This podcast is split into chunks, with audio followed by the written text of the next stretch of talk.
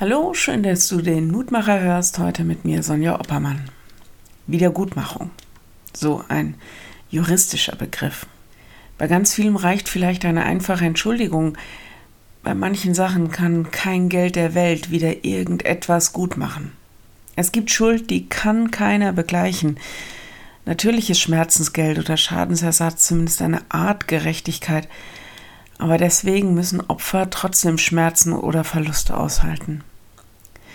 Besser doch von vornherein Situationen vermeiden, in denen andere zu Schaden kommen können. Von vornherein die Würde, das Leben eines anderen respektieren und achten, selbst wenn ich mich selbst einschränke. Besser von vornherein Unrecht vorbeugen, oder nicht? Wie ist das Gott gegenüber? In vielen sehr alten Religionen werden Opfer gebracht. Im Alten Testament gibt es zahlreiche Opfer.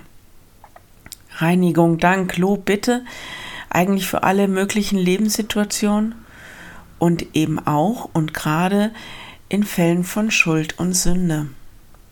Aber schon damals galt, einfach ein Schaf zu opfern und dann ist alles wieder gut, das ist zu kurz gedacht. Die Losung für heute erinnert daran, dass es Gott nicht einfach nur um Opfer geht, so nach dem Motto Schwamm drüber, sondern dass es ihm um eine Haltung geht, wie wir dem Leben begegnen. Achtung, Respekt, die zehn Worte, die er uns gegeben hat, als gute innere Haltung annehmen. Losung heute ganz kurz und leicht zu merken. Gehorsam ist besser als Opfer. 1 Samuel 15, 22. Ich lade noch ein, mit mir zu beten.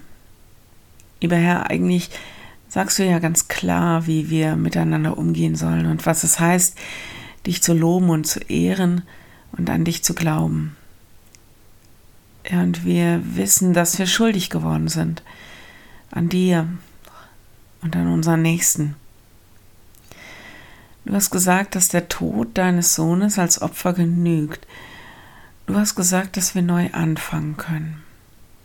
Dass du uns vergibst, weil wir die Schäden und die Schmerzen und die Schuld nicht ausgleichen können. Deswegen hast du das getan. Und wir danken dir dafür. Wir loben und preisen deinen Namen. Herr, wir bitten dich auch, dass wir daraus lernen, dass du uns darin schulst, dir zu gehorchen, dich und das Leben zu achten und zu ehren.